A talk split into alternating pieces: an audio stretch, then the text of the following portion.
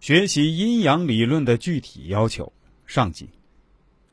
阴阳法是八字的核心之法，这个是毫无疑问的。只可惜自古以来，这门学问很少有人外传，命理古籍和金注汗牛充栋，也只见只言片语。今人偶有所悟所得，也无不当成绝招，直传于门人。认识了阴阳命理的神秘面纱，自动褪去，八字顿显立体化，清晰可见。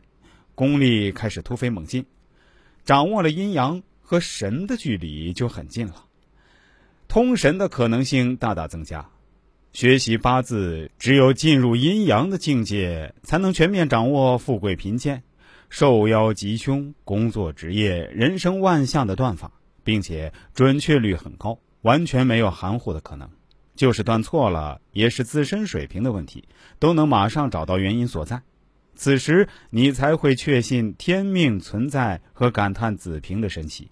也只有到这个时候，你才会真正的敬畏天地、敬仰古人。也只有到了这个时候，你才会自然而然的从一个学习者成为一个有信仰的修行者。到了这一步，那就很容易通神了，无师自通，成为高手都是迟早的事情。这就是由求入道的过程及原理。对于绝大多数人而言，想要得道，必须先得过术这一关。易经的术就是算命和算卦。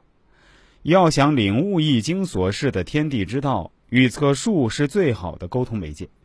不精通算命和算卦，是很难领悟道之精神的。现在很多喜欢谈易论命的名人是不通预测的，包括不少社会公认的专家、大师，甚至大和尚，既不精算卦，又不懂八字，离道很远很远，却总爱对易经和命理下定论，妄言就在所难免了。这是个大师几近绝迹的年代，而且真正的大师不喜滚滚红尘。对现代大师，包括现代一些大和尚的相信，往往都是走向迷信的开始。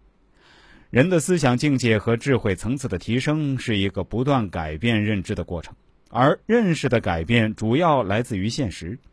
术就是对现实最好的验证。